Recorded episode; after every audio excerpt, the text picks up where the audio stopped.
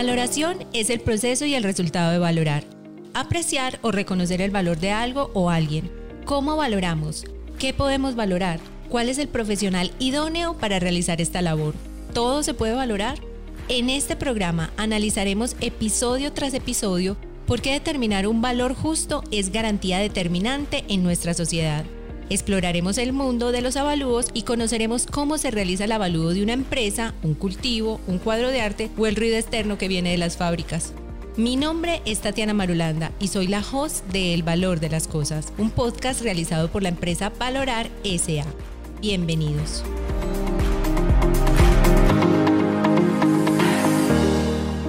Mi nombre es Juan Camilo Gómez.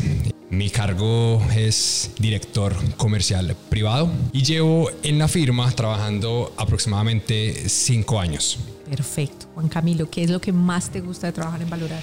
Que lo que más me gusta es el solo hecho que uno aprende cada día algo nuevo.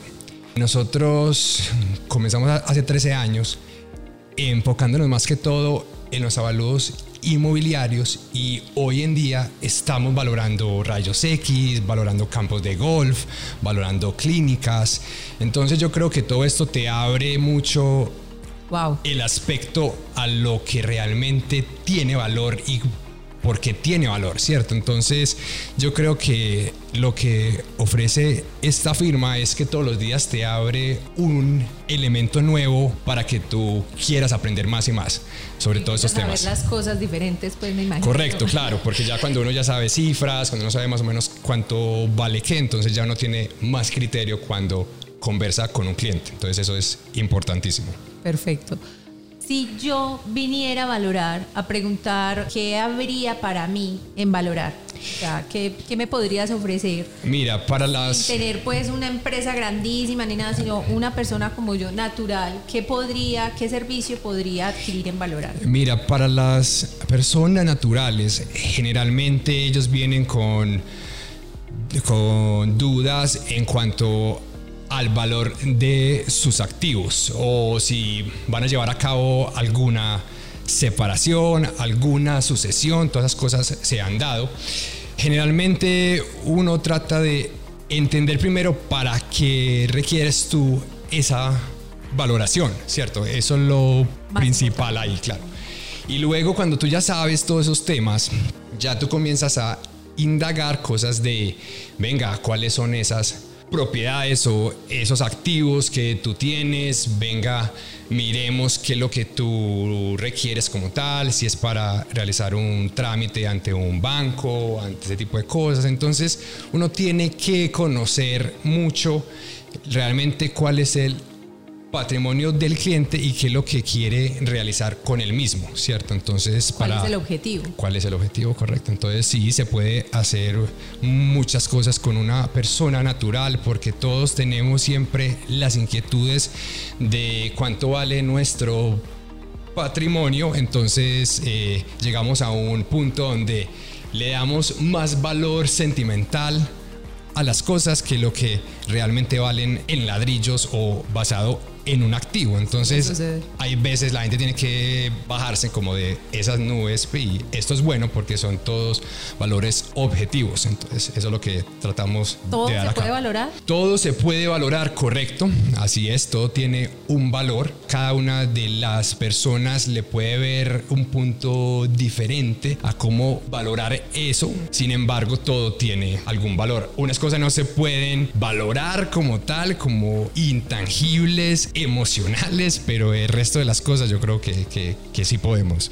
¿Y cómo es el proceso? Es decir, vamos a hacer un ejercicio, ¿no? Yo llego acá y pues digo, listo, tengo, tengo una sucesión. ¿Cuál es el, el paso a paso que ustedes hacen con un cliente de este tipo? Ok, eh, el paso a paso es obviamente conocerlos a todos, ser uno transparente con cada uno de ellos porque obviamente cada uno va a querer su lado y ser muy objetivos con ellos, realmente mostrarles el paso a paso de cómo se va a ir separando cada uno de los activos, qué es lo que se tiene, qué es lo que tiene realmente valor, porque algunas cosas cuestan más tratarlas de mantener, de vender o de mantener que lo que realmente vale en el momento. Entonces, quedando claro, ¿cierto? Ante todas las partes involucradas, esto es algo primordial. Uno nunca se puede reunir con uno de los hermanos. Siempre o son todos o mejor no, porque eso siempre causa conflicto de que, ah, es que tú estuviste conversando con él, entonces le quieres es colaborar a él. Uno siempre tiene que ser transparente. Nosotros queremos dar es valor real objetivo. Entonces realmente tenemos que hacer las cosas bien hechas. Pues después de que te reúnes con todos los hermanos y saben cuál es el patrimonio neto de los padres, hacen la distribución de esa, ese patrimonio que sigue. Luego ahí ya se parte de los inmuebles y la parte de los activos fijos, ¿cierto? O si hay, si hay, o si hay ciertas empresas en marcha, que eso también se puede valorar aparte. Y se hace cada una de las consultorías. Nosotros hacemos una propuesta por cada una de esas consultorías. Y ya cuando se hace todo el modelo financiero respectivo a cada uno de los activos, eso nos conlleva que después tenemos un resultado general y les podemos decir, vea, con base a todos los activos fijos, inmuebles, empresas, acciones, este es el valor de su patrimonio. Entonces yo creo que ahí hay que, como les digo, siempre hay que ser transparente. o sea, ustedes van y les entregan una carta o qué, cómo se hace eso para entregarles cuál es el valor de su patrimonio. Nosotros, nosotros generalmente, claro, no, total. Primero que todo hay que hacer una presentación a todas las partes involucradas, ¿cierto? Primero uno tiene que realmente, para que todos vean cuál fue el paso a paso. Porque si la gente no ve cuál fue ese paso a paso, realmente no saben por qué llegamos a el valor que nosotros llegamos, ¿cierto? Entonces es importantísimo mostrarle los modelos. Sale, exacto, ¿de dónde sale la información que les están presentando? Pues todo eso sale de la misma de la misma investigación sobre todo sobre todos los activos, también de las consultas de mercado, también nos contribuye mucho el hecho de que nosotros tengamos ya unos expedientes viejísimos de muchos años atrás, lo cual nos ha contribuido como para llevar una tendencia en cuanto al valor. Eh, entonces todo eso se muestra, se presentan todas las cifras, que las áreas si son las que son correctas, que los activos sí son los modelos que son y ya cuando se tiene todo eso resumido realmente pues podemos llegar a un valor siendo muy objetivos. Ok, entonces le hacen la presentación y ya las personas lo asumen o no lo asumen. ¿Qué Generalmente siempre tienen alguna, algún comentario, objeción, sin embargo cuando tú les haces una presentación al frente de todas las partes, tienden a que las personas adapten esos métodos como los que sí deberían de establecerse dentro de su proceso. Entonces, eh, realmente pues siempre van a haber, créeme, siempre van a haber clientes insatisfechos porque nosotros, como ya lo habíamos mencionado antes, todos pensamos que lo que nosotros tenemos vale más de lo que realmente otra persona diferente podría llegar a, a valorar. Sin embargo, pues nosotros estamos es basándonos en una historia de casi 13 años y no solamente es eso, nosotros tenemos una red con la cual compartimos datos que nos da los suficientes criterios como para poder dar un valor final. De todas esas experiencias que, ha que has tenido, todo este tiempo que has trabajado en valorar, ¿cuál es la que más te ha marcado positivamente? Positivamente, eh, yo digo que todo este tema que hemos comenzado en los últimos dos años con el tema de los inventarios. Muchas compañías previo a la pandemia tenían un desorden en cuanto a los activos fijos que cada una tienen dentro de sus estados financieros, dentro de sus balances. Sin embargo, muchos durante la pandemia se dieron cuenta que les faltaba liquidez y por ende necesitaban liquidar ciertos activos que realmente no sabían si sí los tenían o no, porque una cosa es la parte contable y otra cosa es la parte física real, ¿cierto? Entonces nos hemos dado cuenta que muchas empresas gigantes, eh, las más grandes de Colombia,